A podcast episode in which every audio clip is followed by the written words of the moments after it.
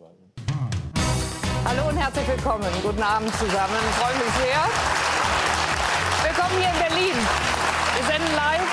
Danke für den herzlichen Empfang. Interessante Zahlen, die das ZDF-Politbarometer da hat. Nur 11 Prozent der Befragten finden, nur 11 Prozent, dass an Hartz IV nichts geändert werden müsste fragen wir natürlich, wie und was müsste denn geändert werden? Wie müsste in Zeiten von beinahe Vollbeschäftigung und einer sich rasant verändernden Arbeitswelt der Sozialstaat reformiert werden? Und dazu sind heute Abend bei uns der Generalsekretär der SPD Lars Klingbeil, Bundesgesundheitsminister Jens Spahn von der CDU, die Fraktionsvorsitzende der Linken Sarah Wagenknecht, die Unternehmensberaterin und frühere Lufthansa-Finanzchefin Simone Menne und der Gründer des Vereins Mein Grundeinkommen, Michael Bohmeier. Herzlich willkommen Ihnen allen. Freue mich sehr. Es gibt ja nicht viele Sätze, die auch 17 Jahre später noch ihre Wirkung entfalten, aber dieser zählt dazu. Es gibt kein Recht auf Faulheit in unserer Gesellschaft, sagte Bundeskanzler Gerhard Schröder schon 2001. Die Arbeitslosenquote damals 9,4 Prozent, Tendenz steigend. 2003 Start der Arbeitsmarktreformen. Auch Hartz IV wird auf den Weg gebracht. Wer zumutbare Arbeit ablehnt, wird mit Sanktionen rechnen müssen. Stand heute die niedrigste Arbeitslosenquote seit der Wiedervereinigung. Aber auch 4 Millionen erwerbsfähige Hartz-IV-Bezieher. Und jedes Jahr werden mehr als 400.000 von ihnen sanktioniert, also bestraft, weil sie ihren Verpflichtungen nicht nachkommen. Die beiden Regierungsparteien von damals wollen nun umsteuern. Sanktionen komplett abschaffen wollen Robert Habeck und die Grünen. Statt Hartz IV eine Garantiesicherung. Um so den Menschen Mut zu geben. Auch das neue Credo der SPD. Wir werden Hartz IV hinter uns lassen. Die Parteichefin will einen Mentalitätswechsel. Anstelle von Hartz IV ein Bürgergeld. Sanktionen nur noch als das letzte Mittel bei Regelverstößen. Ersparnisse großzügiger schützen. Also eine Reform aus der Perspektive derer machen, die den Sozialstaat brauchen, nicht aus der Perspektive derer, die ihn missbrauchen. Herr Klingbeil, wollen Sie das Prinzip Hartz IV hinter sich lassen oder nur den Namen? Also das, was wir beibehalten wollen, ist das Fordern und Fördern. Wir verlangen den Menschen was ab, die staatliche Leistung bekommen, aber gleichzeitig müssen sie sich eben darauf verlassen können, dass der Staat sie stärker fördert. Und das ist etwas, was in Zeiten der Digitalisierung und wir werden enorme Umbrüche erleben in den nächsten Jahren, was immer wichtiger wird. Also das ist ein Prinzip, das wir beibehalten wollen. Und trotzdem gibt es vieles im System Hartz IV, was wir ändern werden und wo Andrea Nahles auch völlig recht hat, dass das System danach wahrscheinlich sehr anders aussehen wird und dann noch einen anderen Namen und eine andere Intention. Aber sie hat gesagt, das soll eine große Sozialstaatsreform werden. Das klingt ja dann jetzt nicht danach. Doch, in der Tat. Wenn ich mir 15 Jahre nach äh, der Einführung von Hartz IV angucke, was sich verändert hat, was auch die Bedürfnisse sind. Wir haben das gerade in dem Beitrag gesehen. Die Zahl der Arbeitslosigkeit ist zurückgegangen. Wir haben jetzt eine dramatisch andere Situation auf dem Arbeitsmarkt durch die Digitalisierung. So gehört, was da jetzt Dann müssten ist. wir jetzt durch einzelne Bereiche durchgehen. Dann müssten wir durch einzelne Bereiche durchgehen, wie zum Beispiel die Frage der Sanktionen, auch die Frage, wann fällt man eigentlich ins Arbeitslosengeld 2 rein aus dem Arbeitslosengeld 1. Ähm, da gibt es äh, Reformen, die ich äh, für richtig halte, die wir auch brauchen in Deutschland. Aber es gibt was darüber hinaus. Und das ist, was mich umtreibt, auch hier als jemand, der sehr lange Digitalpolitik macht. Es werden bald ganze Branchen verschwinden. Wir haben heute Arbeitsbereiche, to die äh, noch da sind, die gebraucht werden, aber die in den nächsten Jahren verschwinden werden durch künstliche Intelligenz, durch technologische Entwicklung. Und da ist die Frage, wie stellt der Staat sich eigentlich gegenüber den Menschen auf, die da arbeiten? Ich nehme mal nur das Beispiel der Übersetzer, der Dolmetscher. Kann ich gerne länger ausführen, aber die wird es in ein paar Jahren als Dienstleister nicht mehr geben, weil technologische Entwicklung das überflüssig macht. Und diesen Menschen muss der Staat eine Garantie geben, dass wir uns um sie kümmern, dass sie nicht innerhalb von kürzester Zeit ins Arbeitslosengeld 2 abrutschen, dass sie nicht Hartz IV beziehen. Und da brauchen wir eine große Reform. Und die Reform, über die Sie nachdenken, äh, wollen Sie die für den Fall dann ähm, implementieren, in denen Sie noch mal in Regierungsverantwortung kämen? Oder wollen Sie das jetzt in der laufenden Legislaturperiode noch mit oder besser gegen die Union machen? Also wir werden jetzt ähm, in den nächsten Wochen entscheiden als SPD, wie ähm, unsere Anforderungen an den modernisierten Sozialstaat aussehen. Wir haben uns vorgenommen, das in den nächsten Wochen wirklich zu entscheiden, unser Konzept vorzustellen. Und dann liegt es an Jens Spahn und der CDU zu entscheiden, ob sie bereit sind, das mitzumachen machen, ob Sie auch sagen, Sie sehen auch diese Herausforderungen, Sie wollen die Veränderung jetzt. Wenn nicht, heben wir uns das für die nächste Legislatur auf. Herr Spahn, Sie sind äh, der zuständige Minister für Gesundheit und Pflege und verstehen sich als der einzige Sozialminister der Union im Kabinett. Sie haben sich zu Hartz IV im März mal eingelassen, dafür auch mächtig Ärger bekommen, freilich auch Zustimmung. Hartz IV, hatten Sie damals gesagt, bedeutet nicht Armut, sondern ist die Antwort unserer Solidargemeinschaft auf Armut und sei sogar aktive Armutsbekämpfung. Sehen Sie weiterhin, anders als die SPD, keinen Änderungsbedarf daran? Erstmal finde ich es schade, dass die SPD auch heute Abend es wieder nicht schafft, überhaupt mal positiv zu dem Erreichten zu stehen. Wir haben ja die Zahlen gerade gesehen, wie es gelungen ist, Arbeitslosigkeit abzubauen in den letzten Jahren. Äh, wir haben Rekord an Beschäftigung in Deutschland. Äh, viele Menschen haben es geschafft, das ist ja das eigentliche Ziel, äh, auch auf eigenen Füßen stehen zu können, sich entwickeln zu können. Und wenn man erstmal auch feststellen würde, dass deine Reform erfolgreich war, dann finden wir auch insgesamt wieder höhere Akzeptanz für das, was wir tun. Dass man das nicht noch besser machen kann, steht ja außer Frage. Was kann man Aber ich besser würde mir machen? Ja, Das, wünschen, dass wir zu den plant? Erfolgen stehen. Ich finde, das Grundprinzip muss bleiben, fördern und fordern, äh, wie gerade auch gesagt, äh, weil es ist auch ein Gebot der Fairness gegenüber denjenigen, die das Ganze finanzieren. Es gibt auch viele, die stehen morgens um 6 Uhr auf, gehen viele Stunden arbeiten und haben nicht viel mehr äh, als wenn sie es nicht täten. Und es muss schon noch einen Sinn machen, arbeiten zu gehen. Das muss schon einen Unterschied machen. Und diejenigen, die arbeiten könnten, es aber nicht wollen, ich finde, da darf es dann eben auch Druck geben, Sanktionen geben, weil die anderen das ja mitfinanzieren. Wo kann man was tun bei Hartz IV? Zum Beispiel beim Bürokratiewust. Da bin ich sofort dabei. Äh, Da geht viel zu viel, auch Arbeitskraft in, der, in, der, in den Jobcentern, in der Bundesagentur äh, für drauf insgesamt. Äh, Also zu schauen, wo kann man möglicherweise pauschalisieren, diese dicken Anträge vielleicht auch etwas äh, kleiner machen, nicht in jedem Fall immer bis ins Kleinste noch Einzelfallgerechtigkeit. Es gibt ja Sozialgerichtsverfahren, die gehen am Ende um, um 20 Cent oder 50 Cent. Äh, Also da etwas äh, pauschaler vorgehen, Bürokratie wegnehmen, bin ich sofort dabei. Ähm, Zu schauen, äh, wie man in bestimmten Bereichen beim Thema Qualifizierung was macht, glaube ich, findet man auch einen gemeinsamen Boden. Haben wir ja auch schon in der Koalition gefunden. Aber das Grundprinzip und die Grundidee, die dahinter steckt, die ist aus meiner Sicht jedenfalls zu erhalten. Druck habe ich gehört. Das wollen Sie unbedingt erhalten wissen. Naja, es, ist, es geht ja jetzt hier um diejenigen, die arbeiten könnten. Es geht nicht um diejenigen, die wegen einer Krankheit, möglicherweise einer Behinderung oder weil jetzt eine Phase auch ist, wo die Kinder im Mittelpunkt stehen, nicht arbeiten können, sondern es geht ja um diejenigen, die arbeiten könnten.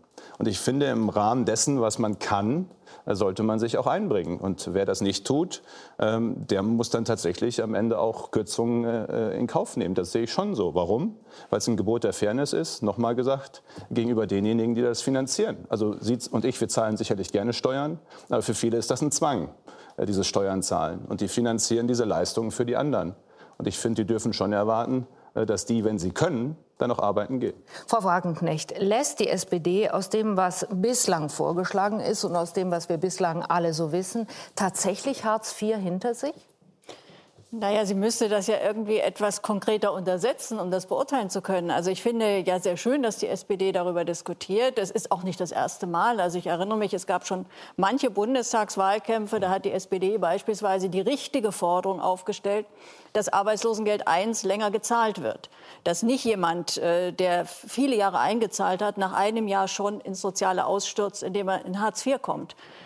Ich habe aber nicht wahrgenommen, dass Sie beispielsweise am Beginn der Großen Koalition das zu einem Knackpunkt gemacht haben, was ich für richtig gehalten hätte.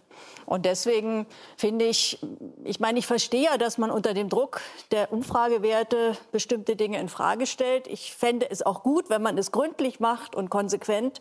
Aber diese Konsequenz sehe ich bisher nicht. Und zu Herrn Spahn möchte ich einfach nur sagen, ich finde es wirklich unerträglich, wenn die Debatte immer wieder so geführt wird, Arbeitslose unter einen Generalverdacht zu stellen, das seien eigentlich potenzielle Faulpelze, die irgendwie auf der Couch sitzen hat nur wirklich und die man niemand gemacht. massiv unter Druck setzen muss, dass sie endlich nach Arbeit suchen. Also beispielsweise ist bekannt, dass über 30 Prozent aller Alleinerziehenden sind heute Hartz-IV-Bezieher. Ich weiß nicht, ob Sie Alleinerzieher für besonders faul halten. Ich glaube, es liegt eher daran, dass heute in Deutschland der Staat seine Aufgaben versäumt, dass es beispielsweise nicht genug Kita-Plätze gibt, dass es nicht genug Ganztagsbetreuung an den Schulen gibt. Und so gibt es eben viele Gründe, die Menschen dazu bringen, dass sie aktuell eben keine Arbeit haben, keine Arbeit finden. Würden Sie mir denn und ich zugeben, glaube, dass ich das das ist das Kernproblem und nicht das, genauso wie wir es immer wieder habe? aufziehen. Und deswegen ärgert mich das. Und ein Punkt auch noch zu der Frage zumutbare Arbeit.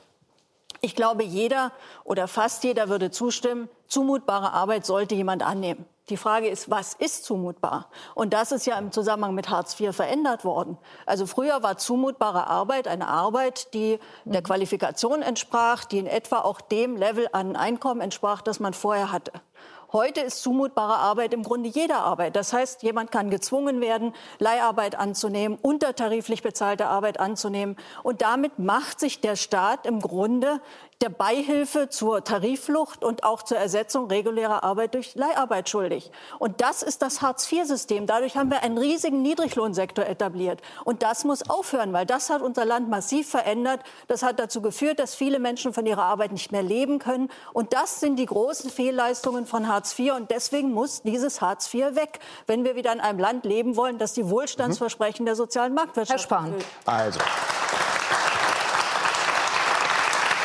Erstens habe ich ja und das werden Sie ja hoffentlich zugestehen, gerade gesagt, wenn jemand alleinerziehend ist und deswegen nicht arbeiten gehen kann, weil auch für die Kinder möglicherweise keine Betreuung da ist, stelle ich ja gar nicht außer Frage. Hatten Sie nicht gesagt? Hatte ich wohl. Ja? Entschuldigung, habe gesagt, wenn Kindererziehung äh, äh, nötig ist und deswegen man phasenweise nicht arbeiten kann, genauso wie es bei Krankheit ist, dann natürlich gibt es auch die entsprechenden Sanktionen nicht. Also erzählen Sie doch, doch nicht, doch, was... Doch, Alleinerziehende werden auch sanktioniert, natürlich. Wenn es die entsprechenden Angebote nicht gibt. Äh, die Frage ist doch, wissen Sie, die Debatte will ich doch viel lieber anders führen. Wir haben bestimmte Situationen, da ist es schwer für Menschen. Alleinerziehende, insbesondere Ältere, haben schwer. Menschen ohne Schul- oder Berufsabschluss haben es sehr schwer, einen Job zu finden. Und die Frage ist doch nicht, wie zahlen wir möglichst lang Hartz IV? Die Frage ist doch, wie helfen wir in der individuellen Situation tatsächlich die Chance zu bekommen, auf eigenen Füßen zu stehen? Also, wie helfen wir beim Ganztagsangebot in der konkreten Situation? Wie helfen wir dabei, dass es einen Schulabschluss, eine Berufsausbildung geben kann in der konkreten Situation? Und wenn bei Hartz IV aus meiner Sicht etwas zu verbessern ist, dann vielmehr auch zielgenau genau diese Situationen eben äh, auch abzubilden und den Menschen sehr konkret äh, zu helfen. Es geht doch nicht darum, möglichst lang zu zahlen, sondern eine Perspektive Perspektive entsprechend zu bieten. Nicht nur den Menschen zu helfen. Frau Wagenknecht hatte ja angesprochen, dass der Staat Versäumnis äh, sich schuldig gemacht hat, eben nicht geholfen zu haben, genügend also genügend gute Infrastruktur aufzubauen. Ist es das nicht auch? Herr Aber es gibt, doch, es gibt doch heute, ich meine, es gibt doch keine Branche, fast kein Unternehmen in Deutschland, das nicht Arbeits- oder Fachkräfte sucht. Also überall in Deutschland wird äh, gesucht. Äh, die Entwicklung ist auch äh, insgesamt. Kurz bei, bei, dem Punkt geblieben, den wir da äh, mhm. gerade hatten. Äh, versäumt der Staat da nicht eine Menge und müsste nicht, das führe ich jetzt mal weiter, auch der Niedriglohnsektor, wenn man es konsequent denkt, quasi sanktioniert werden? Also was wir doch tun in der Regierung sehr konkret ist, gegen diesen Niedriglohnsektor auch anzugehen. Wir haben den Mindestlohn gerade erhöht. Herr Spahn ist dabei mit Hubertus Heil zusammen beispielsweise im Pflegebereich jetzt den äh, Tarifvertrag Soziales einzuführen, damit im Pflegebereich endlich der Lohnwettbewerb auf dem Rücken der Beschäftigten aufhört. Es gibt sehr konkrete Maßnahmen, die gegen einen Niedriglohnbereich getan werden. So mir ist es auch wichtig, dass wir hier ein klares Zeichen setzen. Wir haben in der letzten Regierung versucht, auch Zeit- und Leiharbeit einzuschränken. Das hätte uns als SPD, wir wären da gerne noch weitergegangen, als das mit der Union möglich war. Und trotzdem muss man das Ganze immer in Relation setzen. Wir haben Arbeitslosigkeit abgebaut in den letzten Jahren. Wir haben es geschafft, die Erwerbstätigenzahl zu steigern. Wir haben es geschafft, die wirklich guten Jobs auch in diesem Land zu steigern. Das hat funktioniert in den letzten Jahren. Und trotzdem, ja, und da unterscheide ich mich, glaube ich, auch von Jens Spahn, der nur zurückguckt, haben wir doch als junge Politiker auch eine Verantwortung für die nächsten Jahre zu sagen, was kommt eigentlich auf uns zu und was müssen wir verändern. Und vielleicht sollten wir weniger über 2003 und die Frage, war das falsch oder richtig reden, sondern eher über die Frage, was muss eigentlich 2020 und 2025. Da hat Michael Bohmeier eine Idee. Der schlägt nämlich ein ganz neues Grundsicherungsmodell vor, nämlich ein bedingungsloses Grundeinkommen. Jeder bekäme 1000 Euro im Monat und lebt davon, wie er oder sie das für gut und richtig hält. Um es kurz zusammenzufassen, gehört natürlich natürlich noch viel, viel mehr dazu. Die SPD behauptet ja nun auch, haben wir am Ende des Films auch noch mal gesehen, einen echten Perspektivwechsel vorzunehmen, sich den Menschen über Vertrauen zu nähern und nicht immer zu unterstellen, dass Menschen ein System missbrauchten. Ist das aus Ihrer Sicht ein echter Perspektivwechsel, den Sie daran erkennen können? Ja, ich glaube absolut. Also wenn ich den beiden Herren zuhöre, dann denke ich, alles ist super duper. Ähm, das Problem ist, dass wir, wenn wir über Hartz IV reden, nicht nur über Erwerbslose reden, sondern ähm, das Symbol Hartz IV hat bei so vielen Menschen eine bewusste oder unbewusste Existenzangst ausgelöst, dass es auch die Menschen betrifft, die nicht direkt von dem System betroffen sind. Das führt einerseits zu einer Existenzangst. Jeder dritte Deutsche ist Burnout gefährdet, Herr Gesundheitsminister. Das kommt ja nicht von den vielen Arbeitsstunden, sondern von der Angst, absteigen zu können. Und es hat ein Klima in der Gesellschaft etabliert, ähm, was es legitimiert, mit den Finger auf die noch Schwächeren zu zeigen und zu sagen, äh, guck mal, ich zeige ich auf den, statt an meine eigene Existenzangst zu denken. Und ich glaube, wir können uns das nicht mehr leisten. Wir können uns in diesen Zeiten keine Gesellschaft leisten, die von Existenzängsten geprägt ist. Und ähm, ich glaube, wenn wir über so eine Alternative wie ein Grundeinkommen nachdenken, müssen wir verstehen, dass ein Grundeinkommen eben nicht direkt vergleichbar ist mit Hartz IV, weil es keine bevormundende ähm, Fürsorge für die Armen ist, sondern eine Investition in alle Menschen der Gesellschaft. Sagen Sie noch was zu dem, kommt hier sehr gut an. Sagen Sie noch was zu dem Modell, das die SPD jetzt vorgelegt hat? Ich glaube, Ihnen gefällt das äh, Modell der Grünen noch besser, weil die eher bedingungsloser dann die Garantiesicherung aussprechen. Wie finden Sie das? Ja, das sind alles ganz nette Ansätze. Aber also, ne, es gibt da die Idee, dass man alle zwölf Jahre ein Jahr frei machen kann, was gute Arbeitgeber ohnehin schon anbieten. Ähm, die Frage ist, welches Ziel will man eigentlich erreichen?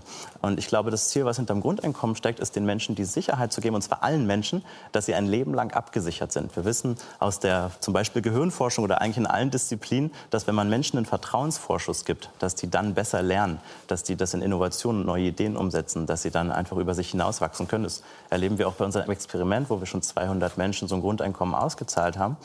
Mm, und dann merkt man, solche kleinen Eingriffe, eine Art Hartz V, wird uns nicht weiterbringen, sondern wir sind jetzt in einem neuen Zeitalter, nicht mehr in der Industrialisierung, wo das Sozialsystem herkommt. Und da müssen wir mal grundsätzlich was überdenken. Und ich glaube, Grundeinkommen bringt so ein bisschen mehr Menschlichkeit und ein bisschen Luft zum Atmen in unseren Gesellschaftsvertrag. Ja, aber Sie vergessen bei dem Modell, Sie vergessen halt bei dem Modell, wenn ich es richtig weiß, beziehen Sie ja Ihr Grundeinkommen aus einem Erlös, aus einem Start-up-Verkauf, jedenfalls aus eigenem Vermögen. Mhm. So, Sie zahlen sich aus eigenem Vermögen Grundeinkommen, ist okay. Aber das Grundeinkommen insgesamt muss ja, ja, es muss ja von jemandem erwirtschaftet werden, erarbeitet werden. Ja. Genau, es gehen, ja, es, gehen ja, es, gehen, ja, es gehen Leute für 14, 15, 1600 Euro arbeiten. Jeden Tag. Und die stellen sich natürlich schon die Frage, warum zahle ich mit meinen Steuern eigentlich das Grundeinkommen für jemanden, der das nicht macht, aber könnte. Der entscheidende Punkt ist, bevor Sie es wieder falsch verstehen, Frau Wagenknecht, jemand, der könnte.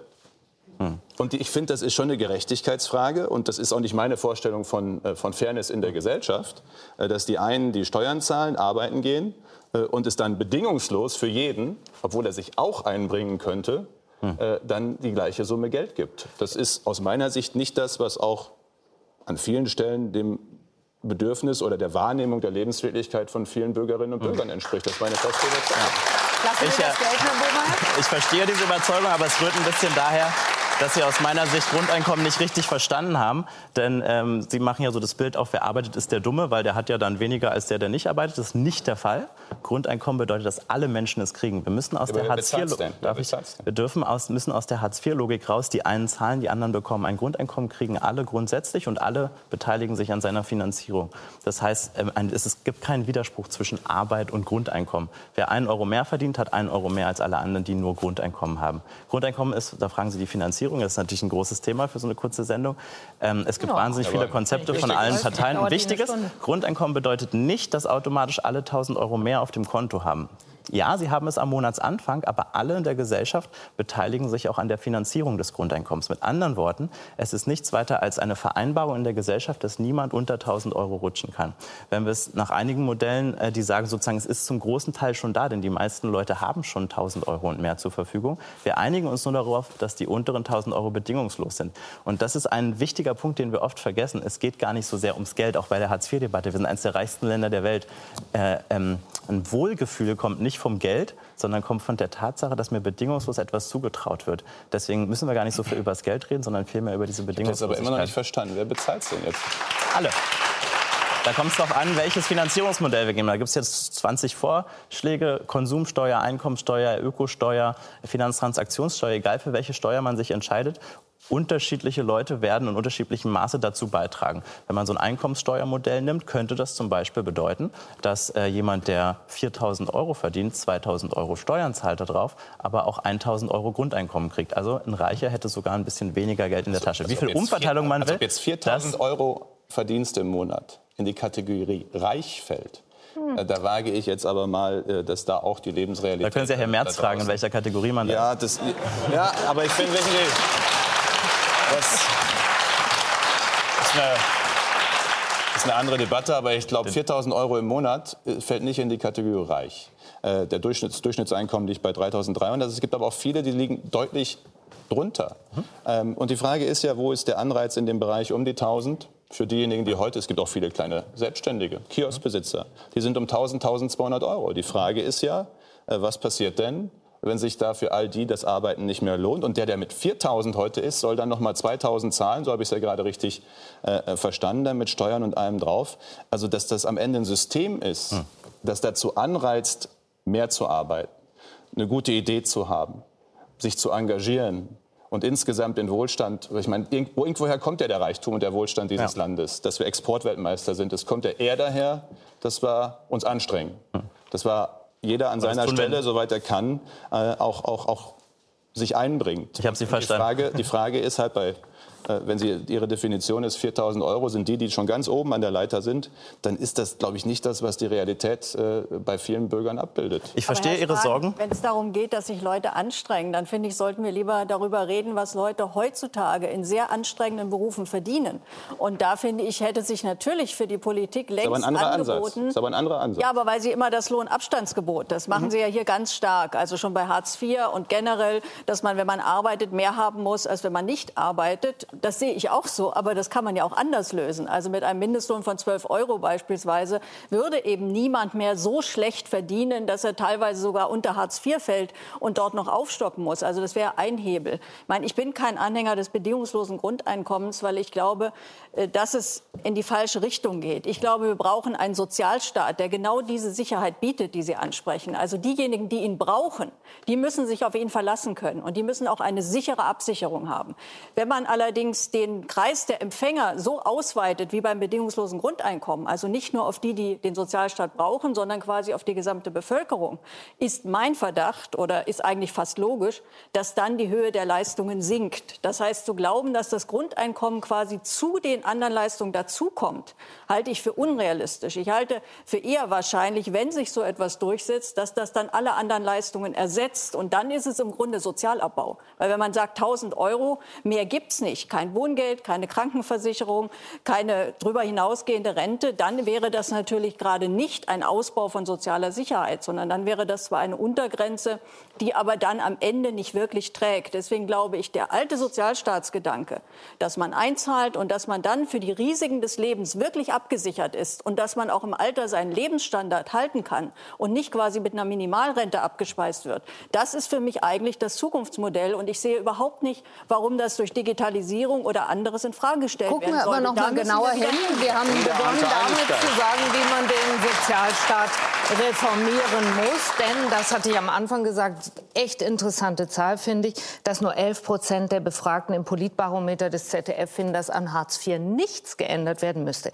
Ich will Simone Menne vorstellen. Sie waren, Frau Menne, Finanzvorstand bei der Lufthansa und bei Böhringer Ingelheim, sind jetzt selbstständige Beraterin und sind für uns in der Runde jetzt mal die Frau der Wirtschaft. Mhm. Und die Wirtschaft, muss man ja sagen, hat massiv davon profitiert, dass Menschen über das alte Hartz-IV-System gezwungen waren und noch gezwungen sind, jeden Job anzunehmen, grob. Warum genau sollte man so ein Erfolgsmodell ändern? Es hat sich die ganze Umwelt geändert und sie ändert sich weiterhin. Äh, und von daher brauchen wir radikale Änderungen auch im Sozialsystem. Von den Wirtschaftsunternehmen wird verlangt, disruptiv zu denken. Wir haben Geschäftsfelder. Disruptiv zu denken meint man, man führt eine Neuerung ein und die zerstört bisheriges. Total. Mhm. Also ein Geschäftsmodell ist plötzlich nicht mehr existent. Ähm, nehmen Sie Großrechner, also das alte IBM-Beispiel wird ersetzt durch PCs mhm. äh, oder die Printmedien äh, sind plötzlich nicht mehr das Geschäftsmodell, was sie waren. Das sind die die täglichen Themen, die sich Wirtschaftsunternehmen heute stellen. Mhm. Und genau so muss man dann sagen, die Gesellschaft muss sich ebenso radikal ändern. Deswegen brauchen wir eine radikale Neu ein radikales Neudenken auch der Sozialsysteme, die aus einer alten industriellen Revolution entstanden sind. Wir haben die nächste industrielle Revolution, die im Zweifelsfall noch größere Auswirkungen hat. Und da wäre auch mein Ansatz, den Mut zu haben, eher grundsätzlich zu denken und nicht in einer Verbesserung von Einzelsystemen, sondern wirklich zu sagen, was machen wir bei dem Thema soziale Absicherung, was machen wir bei dem Thema Steuern und was machen wir insbesondere, und da frage ich die Politik, wenn wir viel Erwerbstätigkeit brauchen, was machen wir für Bildung? Mhm. Und zwar lebenslange Bildung. Ähm, da sind die Unternehmen auch gefragt, aber auch die Politik. Wie schaffen wir es, möglichst viele Menschen in die Erwerbstätigkeit zu bekommen? Und auch da bin ich eher ein Freund der Motivation als einer Ausgestaltung von Modellen, die an dem Missbrauch ausgerichtet sind und alles tun, um zu sagen, ich will den, der missbraucht, ganz, ganz wasserdicht davon abhalten. Wir haben auch Steuerbetrüger, die auf größeren Einkommensschichten äh, von daher wäre es mir viel sympathischer, wirklich vielleicht auch mit solchen radikalen Ansätzen mal zu denken, wie sieht so ein Modell aus, weil es muss uns weiter als 2025 tragen, es muss uns bis 2050 tragen. Also wären Sie, wenn ich Sie richtig Oder verstehe, gegen Sanktionen jetzt schon sagen, bestrafen ist der falsche Ansatz, weil er Menschen grundsätzlich misstraut? Also meine Erfahrung auch in Unternehmen, äh, die ja auch aufgrund von alten Systemen, Prozessen, Standards, und ich habe sie alle auch mitgemacht, äh, immer wieder einsparen, sanktionieren, kontrollieren lähmt derzeit die deutsche Industrie und möglicherweise auch die deutsche Politik in dem Sinne, dass wir nicht mehr innovativ sind, sondern uns nur noch an Regeln halten, nicht mehr bewegungsfähig sind, nicht mehr agil sind. Und damit sind wir in Deutschland gerade auf dem falschen Weg, wenn wir uns angucken, was andere Systeme uns derzeit vormachen. Zum Springen Sie also nicht gerne, weit genug, Herr Klinger? Nein, ich, also ich würde gerne was zum Thema Sanktionen einfach mal sagen, um das einzuordnen. Genau. Drei, drei Prozent der Hartz-IV-Empfänger sind überhaupt von Sanktionen nur betroffen. Das zeigt, dass die weitaus größte Zahl der Menschen, die in Hartz IV reinrutschen, dass die arbeiten wollen, dass die kooperieren. Und trotzdem bin ich der Meinung, haben wir bei Sanktionen jetzt Beispiele, die schwarz auf weiß auf dem Tisch liegen, zum Beispiel bei den unter 25-Jährigen, die innerhalb kürzester Zeit, denen zum Beispiel auch die Miete gestrichen wird. Mhm. Und da verliert der Staat sie dauerhaft. Dafür gibt es Belege. Deswegen ist das einer der Fehler, die korrigiert werden. Was heißt, der Staat verliert sie dauerhaft? Was sie sind gemeint? dann nicht mehr ansprechbar, auch für den Staat. Sie verschwinden, sie gehen vielleicht in die Obdachlosigkeit. Davon gibt es ganz viele Beispiele, dass die Jugendlichen dann weg sind. Hier müssen wir viel besser werden in der individuellen Betreuung. Hier müssen wir auch die Agenturen für Arbeit stärken. Und hier darf es nicht sein, dass junge junge Leute in kurzer Zeit unter das Existenzminimum rutschen. Und da finde ich, sind Sanktionen auch wirklich falsch in dieser Aber verschärften Form. Und das muss korrigiert werden. Trotzdem möchte ich gerne was zu den, zu den großen Reformen sagen. Weil ich auch finde, es geht ganz zentral um den Aspekt der Weiterbildung. Und das ist das, was ich vorhin schon gesagt habe. Wir haben heute ein System, das nicht anerkennt, ob jemand 30, 35 Jahre gearbeitet hat. Die Wahrscheinlichkeit, dass man dann innerhalb kürzester Zeit in Hartz IV rutscht, ist genauso groß wie bei jemandem, der, der nur zwei, drei Jahre gearbeitet hat. Das ist das die muss, Angst, die da verbreitet wird. Das ist die, die Angst. In der ganzen und, das, und das wird durch Digitalisierung sich auf viele Branchen ausweiten, weil heute jeden zweiten, dritten Tag man in der Zeitung lesen kann, welche Jobs von Digitalisierung betroffen sind, vielleicht komplett, äh, komplett wegfallen werden. Und da muss Politik anders reagieren. Deswegen bin ich sehr dafür, dass wir den Faktor der Qualifizierung, der Weiterbildung, dass wir ihn stärken, dass wir ein Recht auf Weiterbildung schaffen und dass wir dafür sorgen, wenn man sich in Weiterbildungsmaßnahmen begibt, dass man dann nicht ins Hartz IV, ins Arbeitslosengeld II reinrutscht, sondern der Staat sagt, wir fangen dich da auf. Wir garantieren, dass es die Infrastruktur für Weiterbildung gibt. Jetzt sind Sie ganz elegant äh, weggegangen von den Sanktionen. Sie haben auch gesagt, dass Nein, äh, träfe monatlich ja nur drei, äh, drei Prozent derjenigen, die im Hartz-IV-Bezug ja. sind. Komischerweise hat aber sowohl Ihre Vorsitzende als auch Sie selbst äh, immer wieder darauf verwiesen, dass darin in den Sanktionen das falsche Prinzip zum Ausdruck käme. Frage ich mich, wenn Sie daran so große Zweifel haben, warum schaffen Sie es nicht ganz ab? Also nochmal, ich bin dafür, dass wir die Sanktionen einzeln angucken, dass wir sagen, bei unter 25-Jährigen geht es nicht. Wir sehen auch, dass Sanktionen fundamental anderer Meinung. Können wir diskutieren. Aber wir sehen auch bei anderen Sanktionen, wenn man Termine mal nicht einhält, dass man sofort sanktioniert wird. Da brauchen wir ein anderes Regime. Trotzdem, Aber wie soll denn das trotzdem, gehen? Ich lese bei Herrn Heil, Schon, dass der sagt, sagen, nach zehn, trotzdem muss der zehnmal Staat- vielleicht sollten wir da eine Sanktion Genau. aussprechen. Das ist aber doch Willkür. Dann sagt man, ja gut, also Nein, komm, es muss- bei dem sage ich, nach fünfmal ist er ich- nicht erschienen, bei dem anderen nach zehnmal nicht erschienen. Das habe ich nicht verstanden. wenn ich vom Staat eine Leistung bekomme, dann muss ich auch bereit sein, mich mit dem Staat kooperativ zu verhalten. Und ich kann, wenn es von Steuerzahlern finanziert, wenn ich Leistungen bekomme, dann kann der Staat erwarten, dass man Termine einhält, dass man in Qualifizierungsmaßnahmen geht, Ja. dass man erscheint, dass man Arbeit annimmt.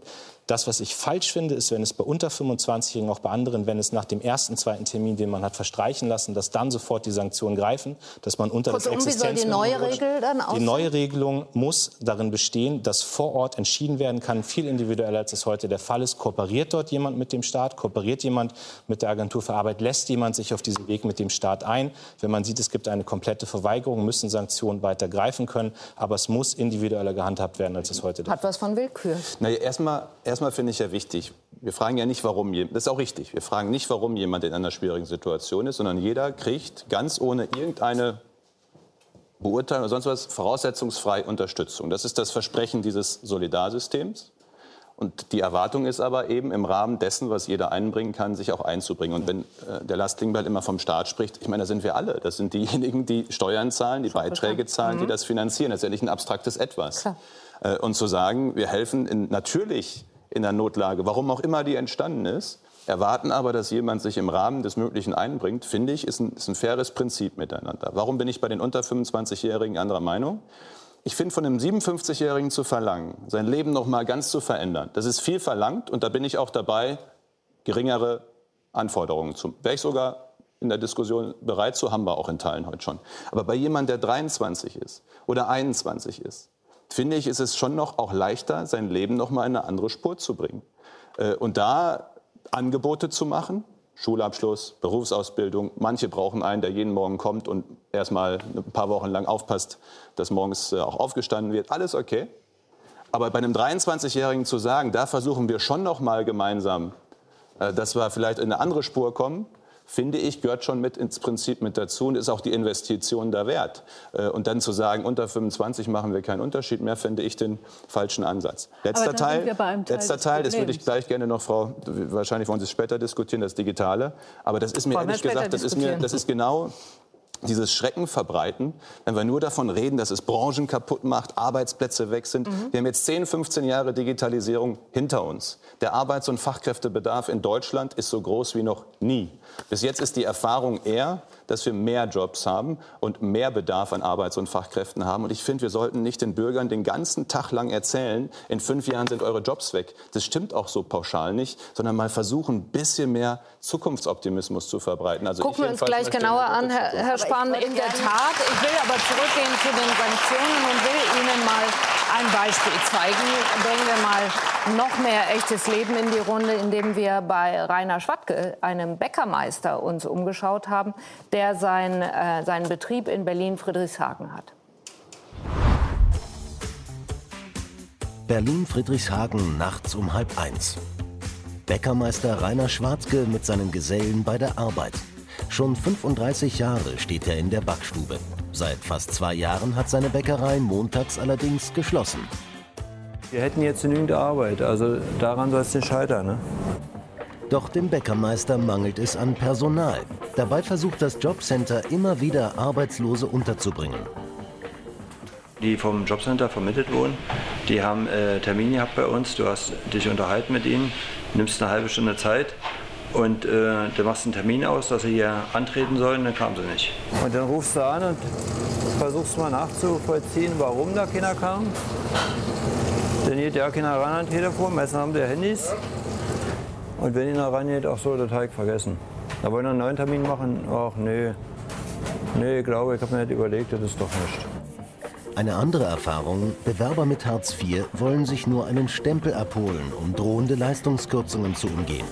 Zur aktuellen Debatte, Sanktionen abschaffen oder nicht, hat der Bäckermeister eine klare Haltung. Für äh, diejenigen, die arbeiten und äh, die Nacht arbeiten, äh, wie die Kollegen oder ich selber, wir zahlen Steuern und letzten Endes äh, bringt die da nichts, wenn die Leute sich immer wieder ausruhen und keine Arbeit annehmen. Die müssen sanktioniert werden, da stehe ich auch zu. Frau Wagenknecht, Sie sehen das anders. Sie sagen, Sie wollen die Sanktionen ganz abschaffen, wollen außerdem eine Mindestsicherung von 1050 Euro auszahlen. Also nicht Sie, sondern Ihre Partei. Und interessanterweise sind Sie an dem Punkt tatsächlich mal einer Meinung mit Ihrer Partei. Warum genau aber sollte das der Bäckermeister fair finden?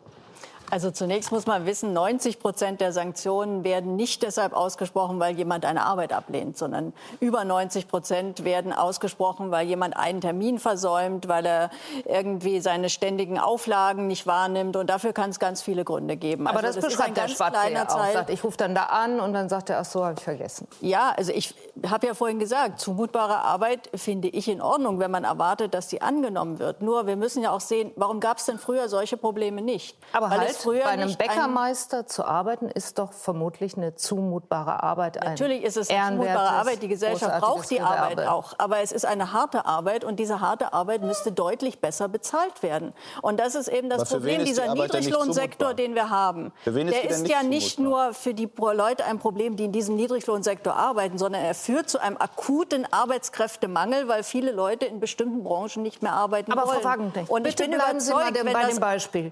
Der Herr Schwattke ist übrigens hier. Guten Abend, Herr Schwattke. Ja. Toll, dass Sie da sind.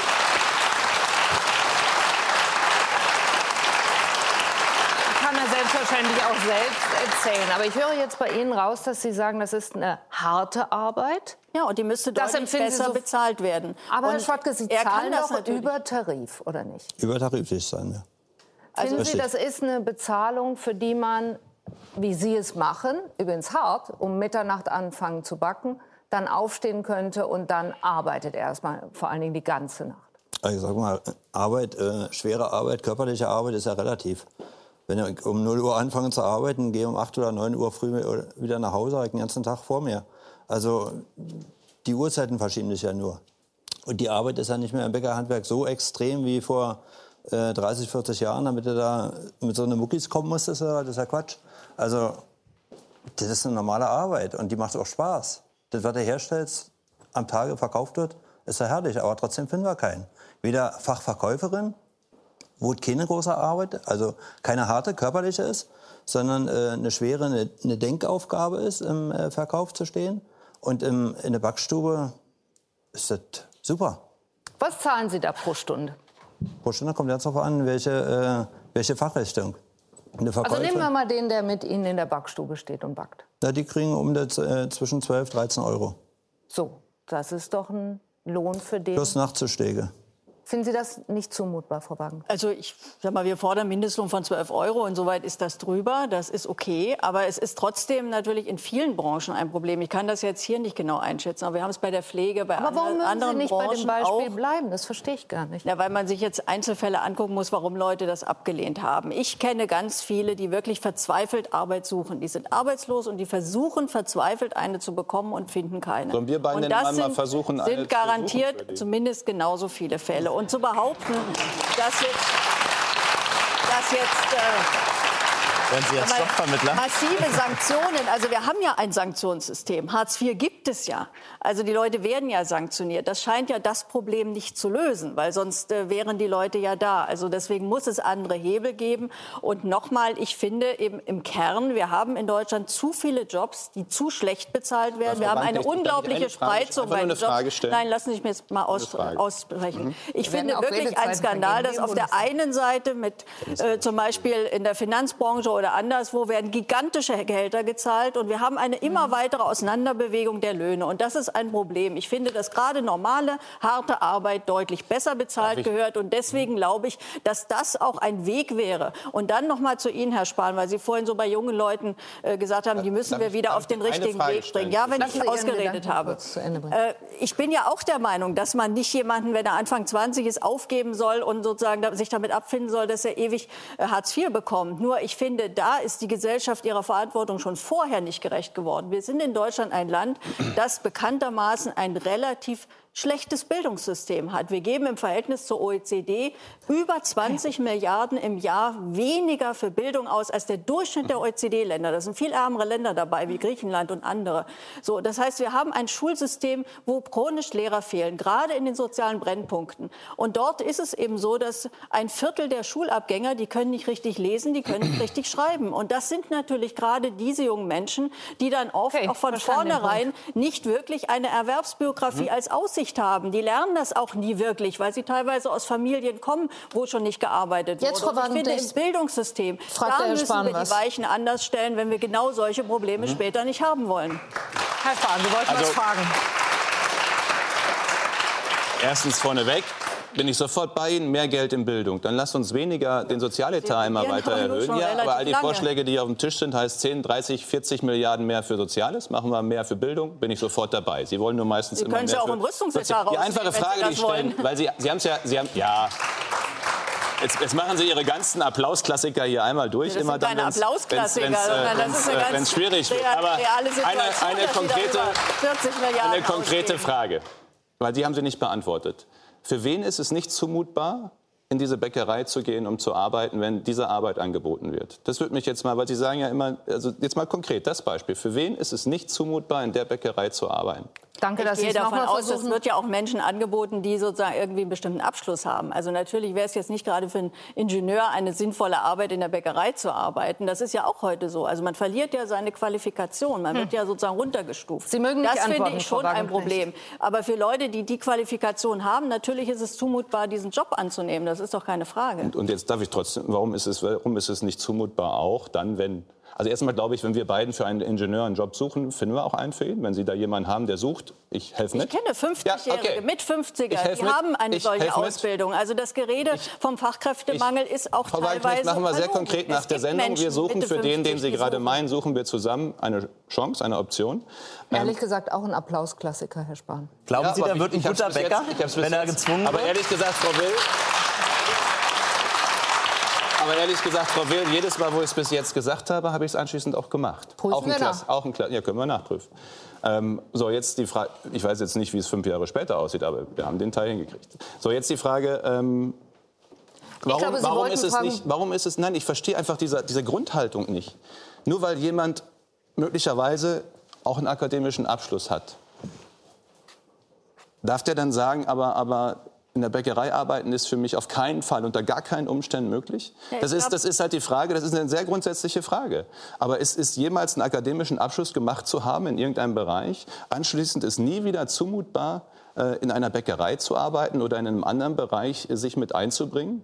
Also Sie können doch nicht über Fachkräftemangel reden auf der einen Seite mhm. und dann deklassieren Sie Leute, die einen Abschluss haben. Also dann Sie muss finden, es ist deklassieren, steuern, wenn man im Handwerk nicht, arbeitet. Das ist für Sie kein deklassieren. deklassieren, aber es ist natürlich genauso wenig ist jemand, der ein guter Handwerker ist, sollte in anderen Bereichen eingesetzt werden, weil er als Handwerker gebraucht wird. Also es sollte ja irgendwie eine, eine Äquivalenz geben. Und ich finde es auch richtig, dass Menschen nicht gezwungen werden können, einen Job anzunehmen, wo sie das, die Hälfte dessen verdienen, was sie vorher hatten. Weil wenn sie den nach einem Jahr oder zwei Jahren wieder verlieren, dann sind sie wirklich bald ganz unten. Also das waren ja früher mal die Zumutbarkeitsregeln. Also selbst unter Helmut Kohl waren die das noch. Also die CDU hat das ja selber mal auch so gehandhabt. Und ich glaube, es war ein richtiger Ansatz. Dass zumutbare Arbeit heißt Arbeit, die die eigene Qualifikation berücksichtigt und die berücksichtigt, was man vorher hatte. Weil sonst kommen wir auf diese schräge Rutschbahn, dass das Lohnniveau immer weiter nach unten gedrückt wird, weil die Leute eben in schlechter bezahlte Jobs gezwungen werden, so wie das heute der Fall ist. Und ich glaube wirklich, die Bäckerei ist nicht so repräsentativ.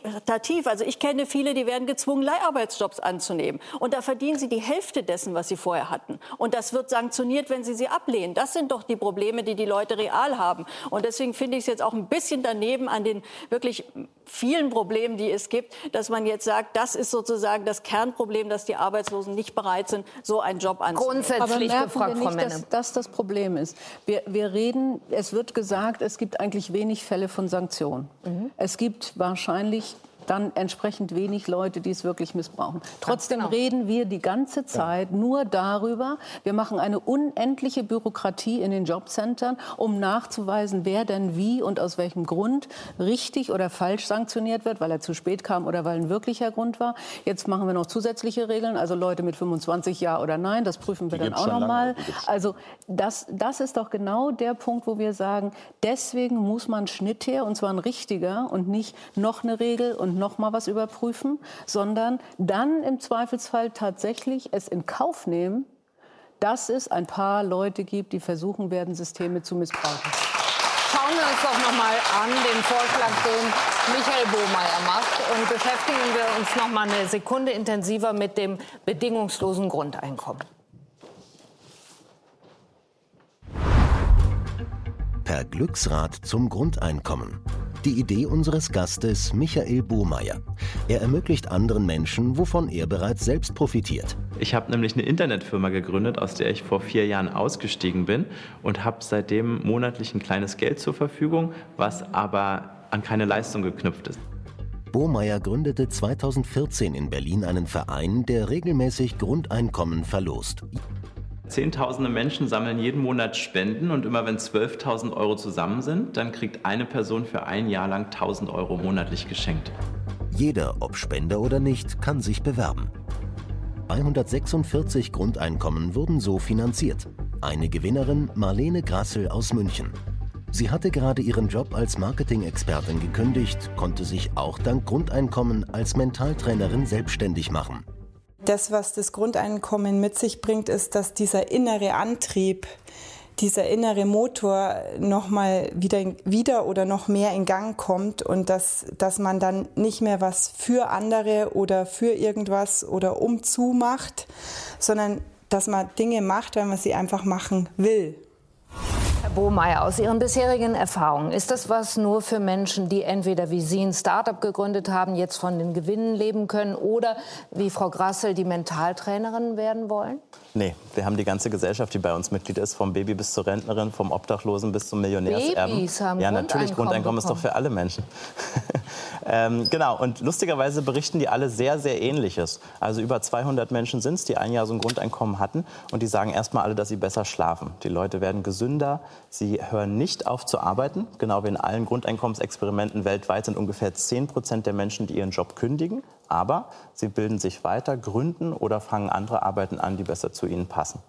Ist da entscheidend, dass alle wissen, dass nach einem Jahr sie sowieso wieder in der Ursprungssituation sind, also dass sie dann eben dieses Grundeinkommen nicht mehr bekommen? Das hat sicherlich einen Effekt, da muss man weitere Tests machen, um das rauszufinden. Aber wir haben ganz andere Sachen dabei entdeckt. Wir haben nämlich gemerkt, es geht gar nicht so sehr ums Geld. Denn die Leute, die meisten hatten eh schon 1000 Euro und mehr zur Verfügung. Viele haben das Geld gar nicht angerührt oder nur einen Teil davon benutzt. Aber die Tatsache, dass sie etwas geschenkt bekommen, nehmen die Leute wie so eine Art Vertrauensvorschuss, ein Mutmacher wahr. Und diesen Vertrauensvorschuss wandeln die in Selbstvertrauen um und die ähm, sagen, dass sie selbstreflektierter werden, empathischer, gesünder, wie gesagt. Und ähm, ich glaube, das sind die Skills, die wir heute brauchen, um mit den komplexen Herausforderungen dieser Zeit fertig zu werden. Gibt es auch Menschen, die vorher im Hartz-IV-Bezug waren? Die ja. dann ein solches Grundeinkommen äh, gewonnen ja. haben. Was haben die gemacht daraus? Ähm, die müssen Hartz IV abmelden. Die hatten dann ungefähr gleich viel Geld, aber ohne Bedingungen. Auch die sind aufgeblüht. Eine der berühmtesten Geschichten ist für mich die von einem Reichsbürger, also jemand, der der Bundesrepublik den Rücken gekehrt hat und seine Institution. Ähm, und der gesagt hat, ich habe doch eh keine Chance. Ne? Also ein bisschen wie die 25-Jährigen, die vermeintlich faul sind, die nämlich wissen, dass sie in dieser Gesellschaft eh keine Chance haben. Und wir haben keine Chance, es mit einer Sozialleistung zu ähm, regeln. Jetzt kriegen die plötzlich mal einen Vertrauensvorschuss und der Subtext ist so wichtig. Der sagt diesen Menschen nämlich, du hast eine Chance. Die Ausreden zählen plötzlich nichts mehr. Und dieser Mensch, ein alter Industrieverlierer, früher gut verdient und jetzt erwerbslos, sagt, es ist meine letzte Chance. Und das sorgt dafür, dass der sich nicht weiter radikalisiert. Und ich glaube, ähm, das könnte, wenn wir das alle hätten, könnte uns helfen, dass einfach die Gesellschaft nicht so gespalten wird. Glauben Sie das auch, Herr Klingbeil? Weil Sie denken ja mindestens mal was Ähnliches. in Sabbat, ja, so ist es dann äh, gleich genannt worden, aber auch ein Grundeinkommen für nur ein Jahr. Nach genau einer Zeit, die man allerdings gearbeitet hat. Aber das Modell, genau, das ich vorgeschlagen habe, ist eben daran gekoppelt, dass ich arbeite. Und ich finde das Menschenbild, was dahinter steckt, hinter der Idee vom bedingungslosen Grundeinkommen, ich finde das spannend. Ich, sagen, ich finde, da sind auch viele gute Ideen bei, aber ich bin nicht davon überzeugt, dass es funktioniert. In, Warum nicht? Sagen, in dem, wovon ich überzeugt bin, ist Arbeit sehr zentral für Menschen und muss es Aufgabe muss es Aufgabe sein von Politik, dass wir Rahmenbedingungen so setzen, dass Menschen gute Arbeit haben, dass wir sie in Arbeit bringen, dass es einen funktionierenden Sozialstaat gibt. Aber ich will ein anderes Beispiel nennen, auch aus einer persönlichen Erfahrung. Ich habe mir vor ein paar Jahren bei mir im Wahlkreis ein Sozialkaufhaus angeguckt, wo Menschen die langzeitarbeitslos sind, die multiple Hemmnisse auch haben, auf den Arbeitsmarkt zu kommen, wo die ganz allmählich wieder rangeführt werden. Wir haben jetzt in der Bundesregierung mit dem sozialen Arbeitsmarkt auch was Ähnliches geschaffen. Menschen, die lange in der Arbeitslosigkeit sind, die über ein sehr intensives Coaching jetzt wirklich an den Arbeitsmarkt wieder rangebracht werden der Gedanke, dass man denen einfach Geld überweist von staatlicher Seite und sagt, jetzt kümmert euch, jetzt guckt, wo ihr bleibt, da glaube ich, würden wir viele Leute verlieren und der Staat würde sich nicht um die kümmern. Und ich will auch sagen, was mich skeptisch macht, ist, dass die Idee zum Grundeinkommen, zum bedingungslosen Grundeinkommen dass sie vorangebracht wird von den Milliardären aus dem Silicon Valley. Auch wenn man in Deutschland guckt, Herr Käser, der Siemens-Chef, Herr Höttges, der Telekom-Chef, das sind alles Manager, die vielleicht sagen, der Arbeitsmarkt wird sich verändern und wir haben als Unternehmen überhaupt keine Lust mehr, uns um diese Leute zu kümmern. Mhm. Und es geht dann eher in Richtung Stillhalteprämie und das ist falsch. Ich möchte, dass der Staat sich so kümmert. Ich möchte, dass der Staat sich kümmert, dass Leute gute Arbeit haben, dass wir richtige Rahmenbedingungen haben, dass die Leute mitgenommen werden und dass wir da auch eine Garantie geben, dass alle gute Arbeit finden. Und deswegen bin ich beim bedingungslosen Grundeinkommen wirklich skeptisch. Als hätten Sie auf meinen Zettel geguckt. In der Tat haben wir vorbereitet Zitat von Herrn Höttges und von Herrn Käser, bei denen Sie also so weit können Sie gar nicht gucken, ne? Und auch so ein kleine Punkt, ja, ja, immer noch äh, möglich. Aber äh, Sie haben den Verdacht, dass Sie sich damit letztlich einen schlanken Fuß machen. Gucken wir mal, was die sagen. Telekom-Chef Höttges schlug schon vor drei Jahren vor, ein bedingungsloses Grundeinkommen kann eine Grundlage sein, um ein menschenwürdiges Leben zu führen. Es könnte eine Lösung sein, nicht heute, nicht morgen, aber in einer Gesellschaft, die sich durch die Digitalisierung grundlegend verändert hat. Auch Siemens-Chef Käser sagte ein Jahr später, eine Art Grundeinkommen wird völlig unvermeidlich sein. Ansonsten würden einige auf der Strecke bleiben, weil sie mit der Geschwindigkeit auf der Welt einfach nicht mehr mitkommen. Diskreditieren die im Grunde genommen Ihre Idee, Herr Bohmeier, wenn man ja schnell auf den Verdacht kommen kann, dass Herr Käser und auch Herr Höttges vorschla das vorschlagen, weil sie vielleicht die vielen, vielen Beschäftigten, die sie haben, irgendwann nicht mehr beschäftigen können? Ja, das äh, ist ein typischer Vorwurf, aber es zeigt eigentlich nur, wie sehr wir in unserem ideologischen Denken verhaftet sind.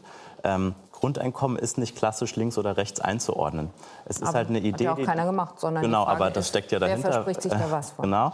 Ähm, Grundeinkommen löst diesen vermeintlichen Widerspruch zwischen Freiheit und Sicherheit auf, weil es sagt, es braucht ein gewisses Maß an Sicherheit, um zum Beispiel auch in unternehmerische Freiheit gehen zu können. Und ähm, dass jetzt da ein paar Unternehmer dafür sind, das ist total gut für die Sache, genauso wie ganz viele ähm, eher sozial Engagierte dafür sind, weil es eben nicht mehr sich klassisch einordnen lässt. Ich bin ja vielleicht ein langweiliger Typ, aber ich frage mich die ganze Zeit, wer zahlt das? Also, äh, äh, äh, äh das ist ja, ich meine... Also, alle, hat der Bohmeier ja, aber, schon mehrfach gesagt. Aber irgendwie, dass diese Frage, das sind ja Milliarden, von denen wir hier reden, dass diese Frage, wer das bezahlt, so gar keine Rolle spielt in der ganzen Diskussion, finde ich irgendwie irritierend. Spielt es eine Rolle, Herr Bohmeier? Bitte? Spielt das nicht eine Rolle? Ich meine, der ganze Verein gründet darauf, dass Leute ja, ja. Geld spenden. Sonst würde ja. ihr, äh, ihr ihre Idee auch überhaupt gar nicht äh, funktionieren. Also die Finanzierung muss, da ist Herr Spahn äh, nicht langweilig, sichergestellt sein. Ja. Also all Ihre Parteien haben ja Konzepte zum bedingungslosen Grundeinkommen, die unterschiedlich funktionieren und unterschiedliche Gruppen finanzieren das zu unterschiedlichen Teilen. Die Wir CDU werden, hat so ein Konzept? Ja, von Dieter Althaus damals. Man wird, das, ähm, man wird ein Konzept das, der CDU. Das ist, äh man das muss verstehen. ein sehr neoliberales Konzept, muss man eben dazu sagen. Also deswegen ist das eben, das ist so ein schöner Begriff. Und ich verstehe Ihr Anliegen. Ich halte es auch für richtig, also dass man Menschen die Existenzangst nimmt. Aber das ist meines Erachtens eben Aufgabe des Sozialstaats. Bei dem bedingungslosen Grundeinkommen sehe ich tatsächlich das Problem. Also man kann das ja leicht überschlagen. 1000 Euro für jeden, das sind etwa knapp eine Billion, also 1000 Milliarden im Jahr. So, und das kann man finanzieren, wenn man alle anderen Sozialleistungen streicht. Also wir sind schon bei etwa 900 genau. Milliarden, wenn man alles zusammenrechnet. Da ist aber die Krankenkasse dabei, da ist alles dabei. Mhm. So, wenn man das alles streicht, und so sind die Konzepte, also Althaus sagt sogar nur 4, äh, 750. Das von der Linkspartei dann, ist nicht so. Dann ist, hm? Das von der Linkspartei sagt, Sozialstaat kann erhalten bleiben. Ja, Denn wir müssen ist, eine äh, Sache nee, verstehen. Die Linkspartei hat ja nicht das Konzept, das ist ein einzelner Linkspartei. Also ich halte das für nicht machbar. Und deswegen glaube ich, ist es am Ende eine Mogelpackung. Also ich sehe, dass sich viele ehrlich dafür engagieren, weil sie tatsächlich auch aus diesem furchtbaren Sanktionsregime von Hartz IV raus wollen, weil sie sehen, dass das Leute kaputt macht, krank macht und dass sie sagen, sie brauchen eine Alternative. Das finde ich auch richtig. Wir brauchen eine Alternative. Aber das bedingungslose Grundeinkommen, wenn es sich wirklich durchsetzt, wird den Sozialstaat erst recht abbauen, weil es ist dann wirklich nur noch so eine Minimalsicherung, weil das ist das Einzige, was man wirklich machen kann. Also so eine Mindestsicherung, da hat dann jeder am Ende vielleicht 700 oder 800 Euro. Ich glaube noch nicht mal, dass es 1000 sind, weil wenn die Krankenkasse dabei ist, heißt das ja, die 300 Euro muss man gleich wieder abziehen. Dann hat man 700. Das ist weniger als Hartz IV, weil da ist dann Miete, alles drin. Und deswegen bin ich eben sehr skeptisch, auch weil ich sehe, dass von Unternehmerseite, auch Götz Werner und so, das ist ja ganz klar, die wollen den Kündigungsschutz dann gleich schon mal schleifen, weil sie gesagt haben, ja, wenn es ein bedingungsloses Grundeinkommen gibt, können wir die Leute rauswerfen. Mindestlohn soll abgeschafft werden, weil bedingungsloses Grundeinkommen brauchen wir ja keinen Mindestlohn mehr. Also das sind schon sehr unerfreuliche Leute, die also auch in dem Kontext werben für dieses bedingungslose Grundeinkommen. Und deswegen glaube ich, das führt uns nicht in die richtige Richtung. Wir sollten lieber darüber nachdenken, wie man eine Sicherung herstellt für die Menschen, die eben in Arbeitslosigkeit kommen, die für die Risiken des Lebens abgesichert sind, sein müssen. Oder wer zum Beispiel erwerbsunfähig ist, das ist heute mhm. nach wie vor so, der stürzt sozial ab, auch nach den Änderungen immer noch. Vor allem die, die es bisher hatten, sind okay. ja nicht besser gestellt. Und da muss sich etwas ändern. Also nicht Menschen drangsalieren, sondern Menschen Chancen geben durch bessere Bildung, durch Qualifizierung. Das ist alles ganz wichtig. Und dafür vor allem brauchen wir auch das Geld. Gerade durch die Digitalisierung brauchen wir qualifizierte Arbeits- und Arbeitnehmer. Also brauchen wir mehr Geld für Bildung. Schauen wir uns und das da noch besser angelegt, an, was da, weiß nicht, ob das alles so Blicke in die Glaskugel sind, aber was äh, Institute ausrechnen oder annehmen, was da auf uns zukommen wird. Roboter, Computer, künstliche Intelligenz. Längst Alltag in der neuen Arbeitswelt. Es ist so, dass wir im Bereich äh, intelligente Maschinen sehr, sehr viel weiter sind, als der Konsument und der Bürger annimmt. Beispiel Paketzusteller, bald ein Job der Vergangenheit. In Hamburg werden seit etwa zwei Jahren autonom fahrende Roboter getestet. Diese könnten Briefe und Pakete in Zukunft direkt nach Hause liefern. Hightech auch in der Medizin. In der Universitätsklinik Rostock führt 90 Prozent aller Prostataentfernungen diese Maschine aus, gesteuert von einem Chirurgen. Und an Börsen handeln mittlerweile hauptsächlich Algorithmen statt Brokern. Roboter und Computer erledigen die Arbeit. Droht eine Entlassungswelle? Das Institut für Arbeitsmarkt- und Berufsforschung der Bundesagentur für Arbeit hat berechnet, bis 2035 werden schätzungsweise 1,5 Millionen Jobs wegfallen aufgrund der Digitalisierung. Aber genauso viele sollen neu hinzukommen. Frau Männer, aber es sind vermutlich dann nicht dieselben Menschen, oder? Die ihren Job verloren haben, die 1,5 äh, Millionen, die angenommen werden, und die, die dann in den anderen neu geschaffenen Job gehen können. Ja, das, das ist genau die Problematik. Also es fallen natürlich Berufsbilder weg, ähm, die automatisierbar sind und es entstehen neue Berufsbilder. Ich glaube auch nicht, dass wir eine Massenarbeitslosigkeit haben werden, aber da bin ich wieder bei dem Thema Bildung. Das heißt, es müssen heute schon die Unternehmen auch im eigenen Interesse. Und ich glaube nicht, ehrlich gesagt, den Kollegen Höttges und Käse, dass sie wirklich denken, wir haben dann kein Problem mehr, sondern die müssen jetzt schon planen, wie sieht das aus in den nächsten zehn Jahren, welche Jobs fallen weg und was wird möglicherweise notwendig sein, um meine Mitarbeiter weiterzubilden. Und wir müssen in Schulen und woanders auch schon die digitale Ausbildung sehr, sehr früh. Nur ganz ehrlich, wie viel Hoffnung haben Sie da? Sie beraten ja die Firmen. Keine Ahnung, wie gut die Firmen sich da aufstellen. Wenn wir auf das schauen, was der Staat macht, muss man sagen, wenn wir nicht mal den Mobilfunkausbau hinbekommen und den Breitbandausbau, habe ich nicht viel Hoffnung. Sie? Also ich sehe, dass zu wenig getan wird. Absolut richtig. Also derzeit wird an vielen Stellen äh, irgendwo gesagt, ja, kommt, aber wir wissen ja nicht genau und wir können es uns nicht vorstellen und deswegen können wir nicht aktiv werden. Das ist also alles sehr wolkig, sehr schwammig äh, und das ist natürlich ein Problem, im, auch für die Unternehmen, weil am Ende werden die Leute fehlen äh, und sie haben sie nicht richtig ausgebildet. Man müsste jetzt schon Menschen für neue Jobs ausbilden, die schon da sind. In den und passiert es? Zu wenig. Zu viel zu wenig. Ja. Heißt, Herr Klingbeil, dann äh, gehen wir in eine düstere Zukunft. Nein, ich will, weil Jens Spahn mir vorhin vorgeworfen hat, ich würde da negativ auf die Zukunft blicken. Ich tue das überhaupt nicht. Aber man muss einfach, und das hat auch gerade der Beitrag gezeigt, es wird qualifizierte Menschen geben, die in ihren Berufen nicht mehr arbeiten können in den nächsten Jahren, weil Digitalisierung sie ersetzen wird. Aber die Frage und ist, bereitet man sich rechtzeitig und gut wir haben, vor? Ich, ich, will eins mal sagen, was mir persönlich sehr wichtig ist. Wir haben am Freitag jetzt den Durchbruch in der Koalition, übrigens mit den Grünen, mit der FDP zusammen hinbekommen, was den Digitalpakt angeht. Fünf Milliarden, die wir jetzt in die Schulen stecken werden. Das ist ein erster wichtiger Schritt. Das Kooperationsverbot fällt. Und trotzdem müssen wir natürlich jetzt darauf fokussieren, dass die Berufsschulen gestärkt werden. Aber es ist auch die Pflicht der Unternehmen, wirklich zu gucken, wo entstehen neue Berufsbilder.